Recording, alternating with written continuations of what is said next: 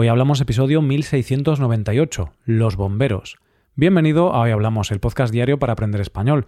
Los viernes publicamos dos episodios, un episodio público y otro solo para los suscriptores premium. En el podcast Premium, Rebe hablamos sobre el periodo de descuentos que oficialmente se celebra el próximo viernes 24 de noviembre, el Black Friday. Puedes escuchar este episodio para mejorar tu español si te haces suscriptor premium en nuestra web, hoyhablamos.com. Ahora, en este episodio del podcast diario, Paco y yo hablamos de una profesión, en este caso, bombero.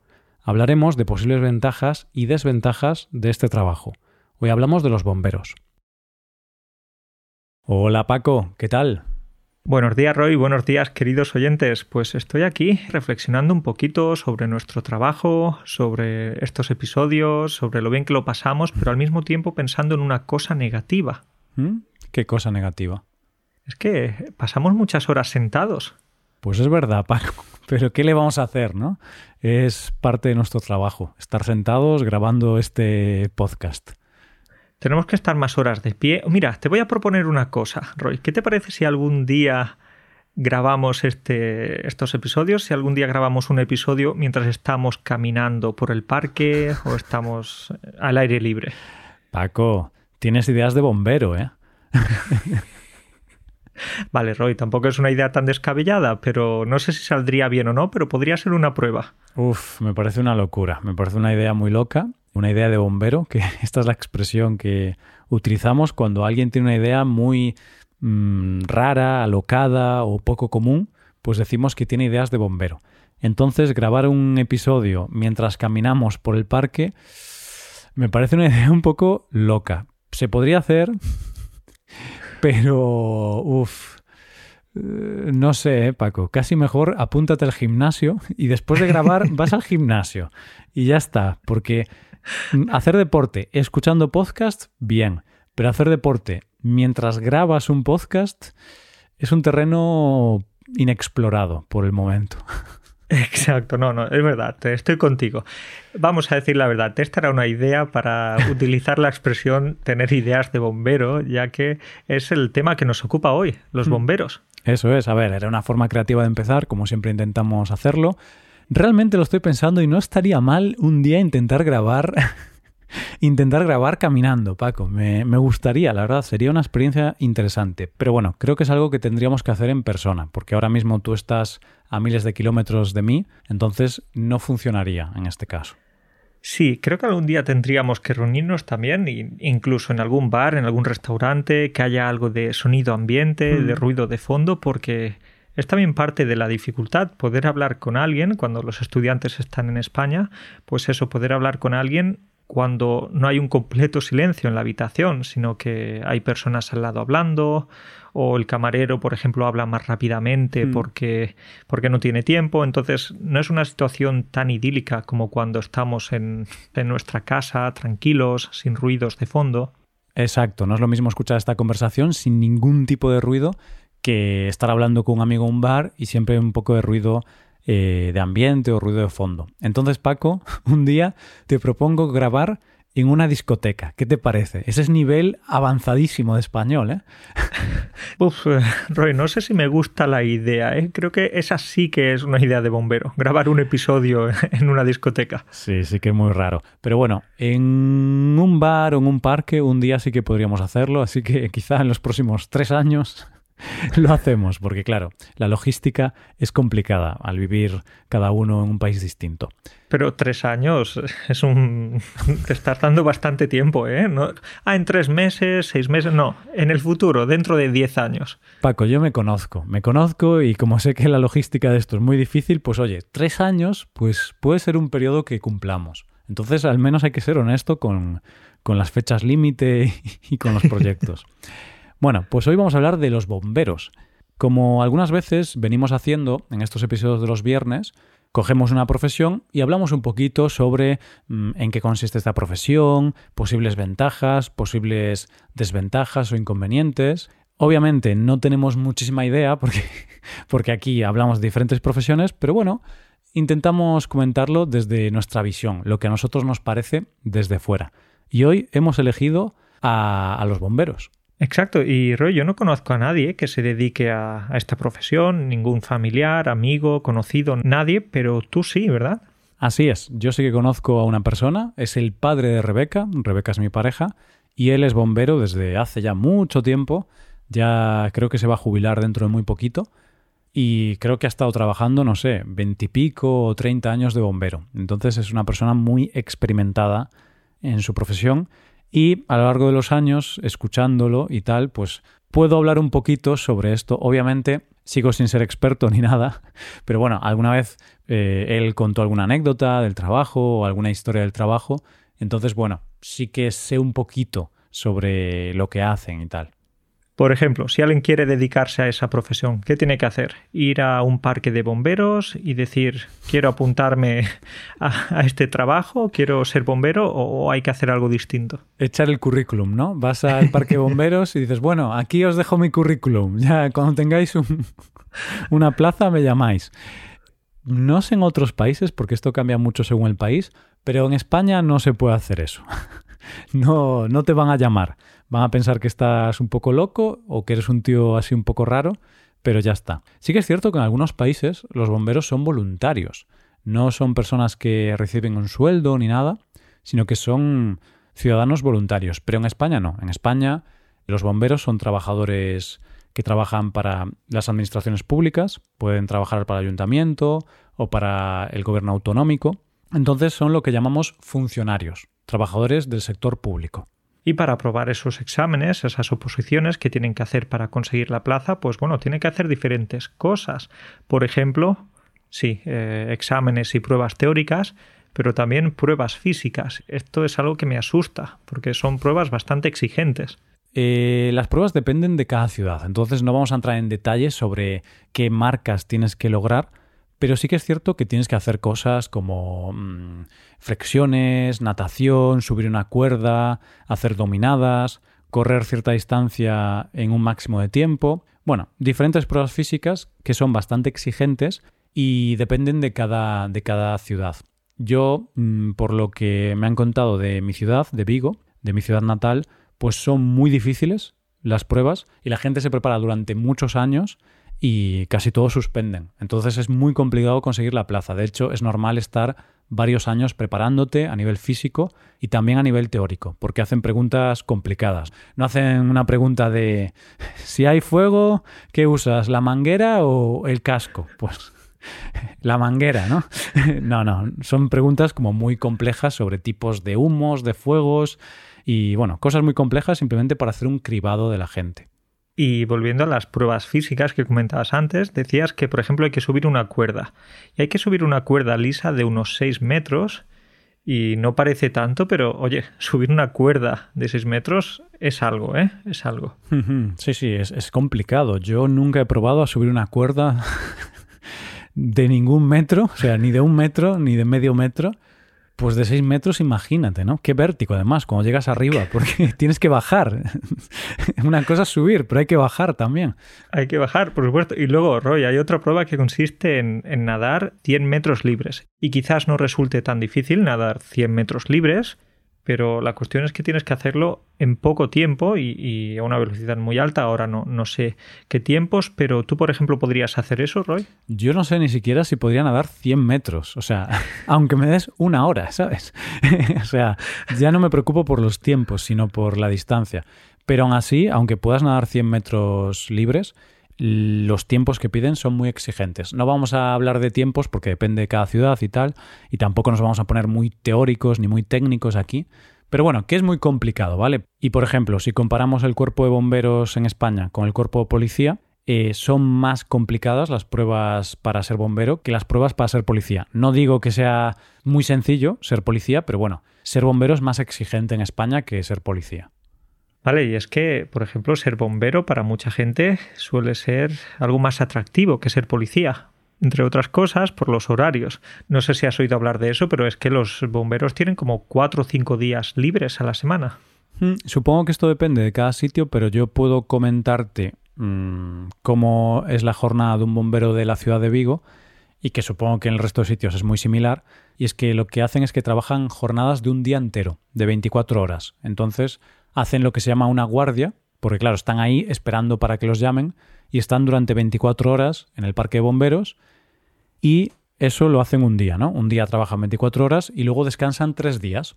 Claro, tú puedes pensar que solo trabajan un día y descansan tres. Qué, qué chollo, ¿no? Qué, qué alegría. Este trabajo es Trabajan dos días a la semana. Por supuesto que todo el mundo se quiere meter a bombero y no a policía. Claro, pero trabajan 24 horas. Tú habitualmente en un trabajo normal trabajas 8 horas. Entonces, digamos que ellos en un día trabajan lo que en otros trabajos normales son tres días. Entonces, esa es la diferencia. Aún así, para muchas personas es atractivo este horario porque, claro, en ese trabajo tienes que estar disponible y tienes que hacer cosas, pero estás un día ahí intenso y luego ya tienes tres días libres. Entonces a mucha gente le gusta esta forma de trabajar y de vivir. Y sí, bueno, que es un trabajo también duro, que mucha gente podrá centrarse o podremos centrarnos en eso de que algunas veces solo van a trabajar dos días a la semana, pero eso es, por ejemplo, como los maestros, los profesores, mm. que mucha gente dice qué suerte que tienen, que, que, tienen tres meses de vacaciones durante el verano o dos meses y pico. Bueno, vale, es verdad que hay unas vacaciones largas comparadas con otros trabajos, pero es que hay que hacer mucho trabajo durante el curso escolar. Así es, así es.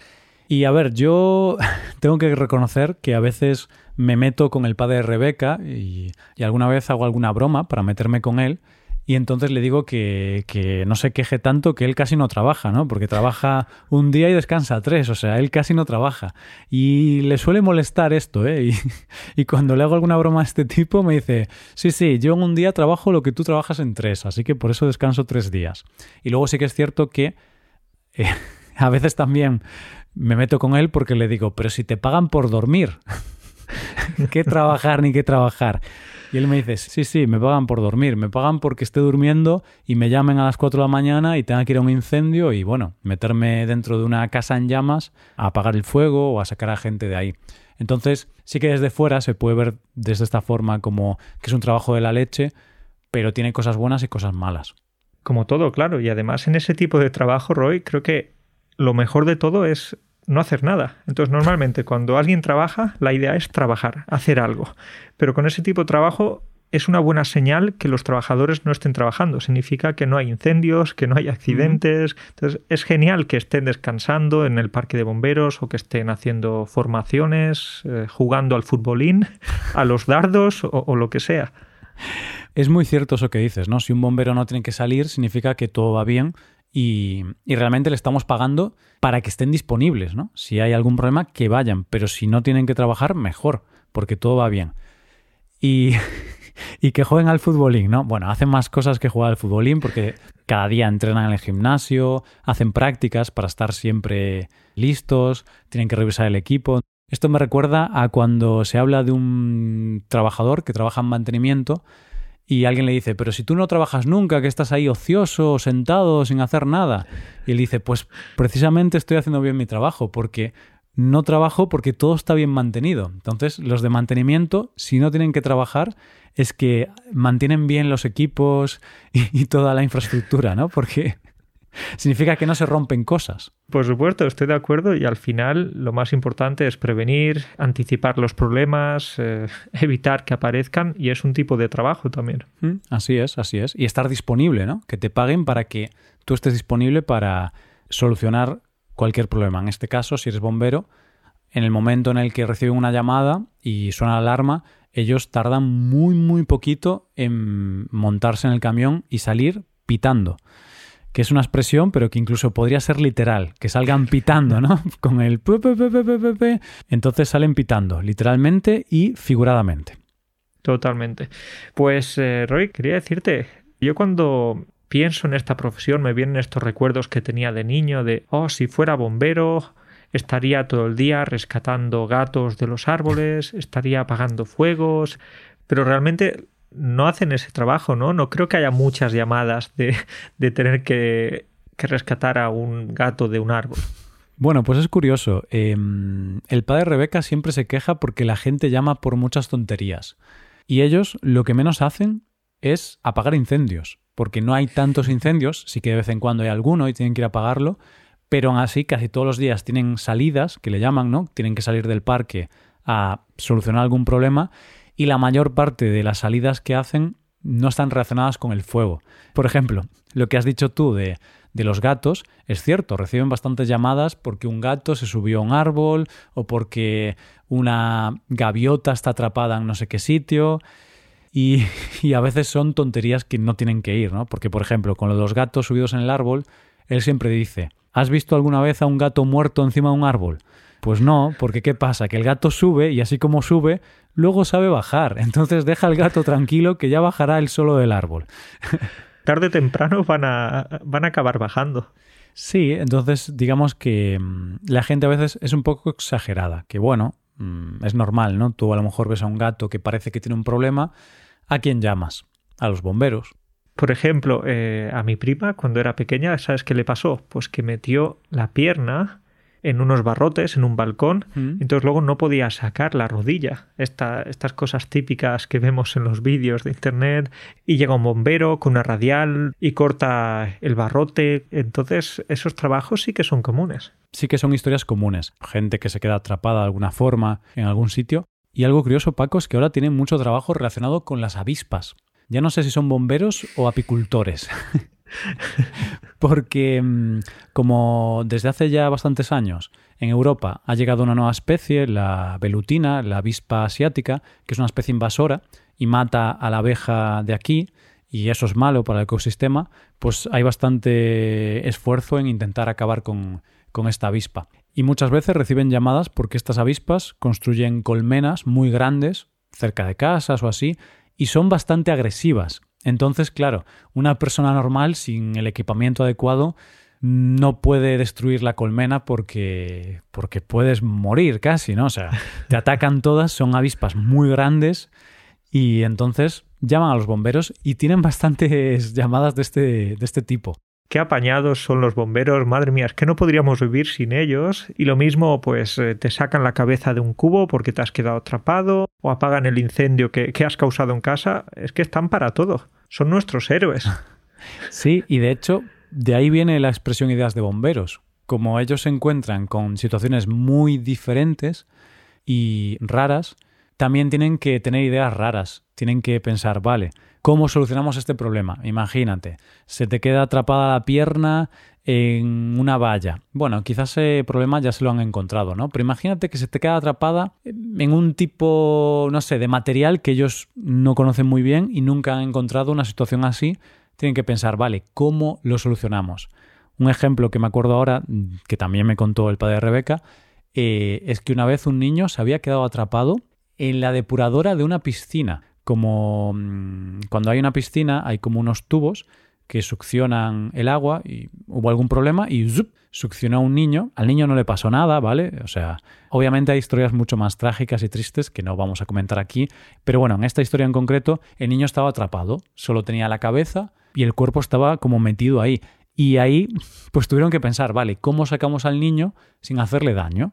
Y ahí es cuando viene lo de ideas de bombero, porque no recuerdo cómo lo hicieron, pero tuvieron que darle al coco, tuvieron que pensar mucho en cómo hacer eso, porque no es no es una tarea rutinaria, claro, no, no es algo que pase todos los días.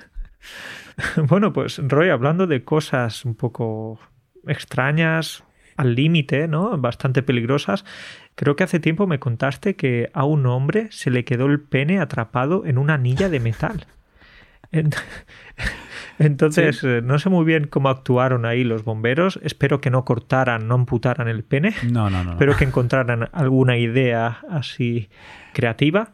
Pero no sé, hombre, ¿qué, ¿qué, haces metiendo el pene en una anilla de metal? Mete el pene en otro lugar, no ahí. No me acordaba de esta situación, pero sí que es verdad. Hace un año así creo que me contó esta historia. Eh, sí, pues eso. Supongo que sería algún tipo de juguete sexual. Y claro, luego lo que pasa es que no podía quitárselo y tuvo que ir al hospital. Y luego los del hospital llamaron a los bomberos. Y bueno, ahí estaban todos para ver qué hacían. Y al final no recuerdo qué herramienta usaron, pero sacaron la anilla sin ningún problema. El hombre puede seguir haciendo esas cosas raras que hace con su miembro y todo está bien. Pero claro, es una situación que mmm, no se suelen encontrar. Entonces, cuando se la encuentran, tienen que pensar mucho en cómo solucionar el problema sin, sin causar un, un daño a la persona que está en esa situación. Ahí sí que podemos decir que fue el hombre y no el bombero, ¿no? Fue el hombre el que tuvo ideas de bombero, porque también, también. estas cosas no son muy normales. Sí, es un poco raro y al menos si lo haces, pues oye, intenta que sea algo seguro, ¿no? Que no haya riesgos como estos.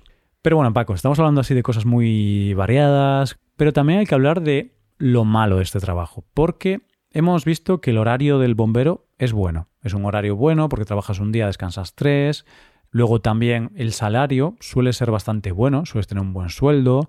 Entonces parece un trabajo guay, agradable, un trabajo que cualquiera de nosotros querríamos tener, ¿no? Un buen sueldo, un buen horario. Cuando estás en el parque de bomberos no estás muy estresado, parece relajado, pero hay cosas negativas, hay cosas malas. Y la realidad es que en cuanto tienes que salir, a una llamada, a no ser que sea la llamada del hombre con el pene atrapado en la anilla, ahí sí que te lo pasas bien quizá, ¿no? ¿Te parece divertido? Bueno, no sé si te, lo pasas bien, pero sí que es algo diferente y, altera la rutina diaria. A ver, y te reirás, ¿no? Yo creo que ellos se reirán porque no había nadie en peligro ni nada y es una situación cómica. Pero en otros momentos sí que hay situaciones peligrosas, estresantes, situaciones con mucha presión y situaciones en las que hay vidas en riesgo y en las que a veces no solo hay vidas en riesgo, sino que hay gente que fallece. Entonces esa es la parte que no se ve tanto de este trabajo, quizá, que es que realmente sí que es un trabajo duro. Sí, porque tenemos, eh, ¿no? De nuevo esa idea de los bomberos que están apagando el fuego desde fuera de la casa con unas mangueras muy largas, muy potentes, etcétera, pero hay situaciones estresantes. Hay que entrar muchas veces en esa casa que se está incendiando para socorrer a alguien o hay que acudir a, esos accidentes de tráfico o intentar sacar a, personas que están atrapadas en los coches. Entonces esas situaciones, aunque tengan muchos momentos de, poco estrés o de relajación incluso en el parque de bomberos, pero luego se compensan con esas historias más duras o más, o más tristes. Sí, porque te puedes encontrar cosas muy duras a nivel mental, como personas que han sufrido un accidente terrible, en un accidente de coche, y luego, por otro lado, situaciones muy estresantes y duras a nivel mental, también por la propia presión que tienes de un incendio, una persona atrapada en el incendio y tener que entrar en una casa o un edificio en llamas y, bueno, tener que solucionar ese problema. Y de hecho, varios bomberos han tenido accidentes.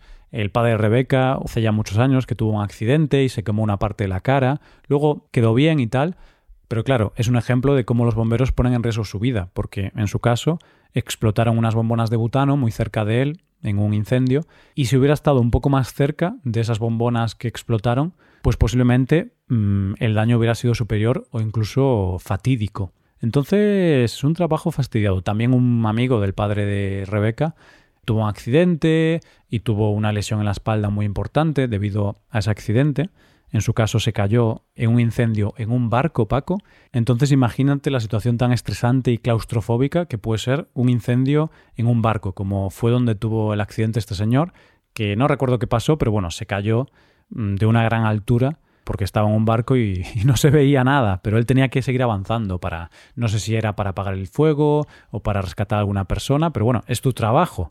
No puedes decir que lo haga otro. Y qué paradójico también eso de, un incendio en el medio del mar, ¿no? Claro, un incendio en un barco, ¿no? Está todo lleno de agua, dad la vuelta al barco que ya se apaga. que se apaga solo. Bueno, sí, sí, sí, por supuesto, muchos riesgos y quizás compensa cuando rescatas a una persona, cuando rescatas a un gatito del árbol y ves la mirada, esos ojos eh, vidriosos del, del, gato mirándote y dándote las gracias. Entonces, quizás eso hace que compense. Pero, por supuesto, mucho riesgo. Quizás sí. O cuando te llega la nómina a final de mes y dices, bueno, buen sueldo, me estoy ganando, no lo sé.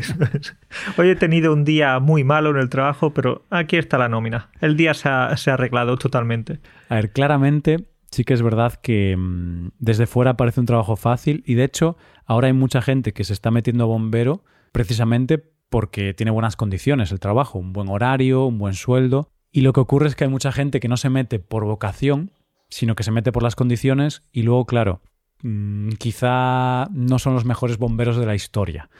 La gente se mete por las condiciones y aunque pasas las pruebas y tal, luego pues no sabes usar ciertas herramientas o no eres tan manitas, ¿no? Imagínate a ti y a mí, Paco, de bomberos, que no sabemos usar un destornillador ni nada. Si no podemos colgar un cuadro en la pared, sí, sí. Tengo que llamar a un electricista para colgar una lámpara, ¿sabes? Claro. Y la realidad es que los bomberos históricamente siempre han sido personas que saben hacer cosas manuales, saben cosas de fontanería, cosas de albañilería y tal, porque tienen que ser muy creativos en, esos aspectos.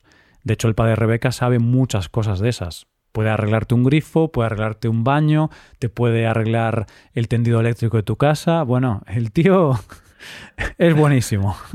El tío tiene soluciones para lo que se te ocurra. ¿eh? Claro. Y gracias a ese conocimiento puede tener ideas creativas cuando hay un problema complejo.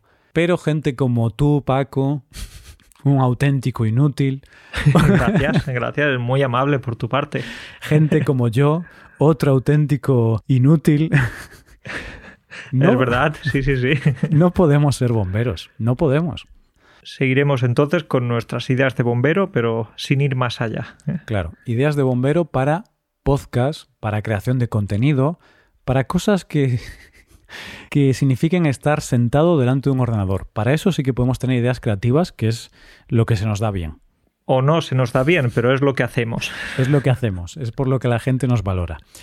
Bueno, pues podemos ir dejando aquí el episodio. Paco, para acabar, solo quiero, ahora ya en serio, solo quiero preguntarte si tú crees que podrías ser bombero, viendo lo bueno, lo malo y los retos y las dificultades del trabajo. Sería bombero, pero fingiría estar enfermo cuando hubiera que, actuar. Porque no, me apetece mucho eso de, ir a apagar incendios. Y, ¿Y tú, Roy? A mí me atrae la parte física. Por ejemplo, sí que me gustaría como físicamente prepararme para ser bombero, pero creo que no podría hacer ese trabajo o no podría hacerlo bien. A lo mejor sí que podría hacerlo, pero de mala manera o de mala forma y no sé, yo soy un tío con poco coraje en muchas ocasiones. Es un cobarde, un cobarde absoluto. Un cobarde.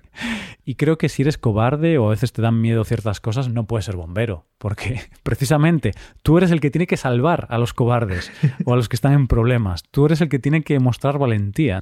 Así que yo creo que no, no valdría. A lo mejor yo qué sé, pues encargado de mantenimiento del equipo, encargado de... el equipo, con el equipo informático, que se te da eh, bien. El equipo informático, gestionar las llamadas, incluso conducir, a lo mejor, ser el conductor, a lo mejor sí, pero más allá no, solo, solo eso nosotros vamos a seguir con nuestras sillitas aquí, con esta vida más o menos sedentaria, sentados eh, como 10 horas al día y, oye, que quizás alguna vez tendremos que llamar a los bomberos para que nos despeguen el culo de las sillas. sí, no, que hayamos estado tanto tiempo en la silla que, haya que llamar a los bomberos para sacarnos de ahí. Podría ser, ¿eh? Podría llegar ese día. Esperemos que nunca llegue. Bueno, Paco, un placer, como siempre, grabar contigo, hablar contigo cuídate mucho, no, no incendies nada para que no haya que llamar a los bomberos. Venga, hablamos la semana que viene. Venga, estaré tranquilo por aquí. Un abrazo para ti y para todos. Hasta pronto.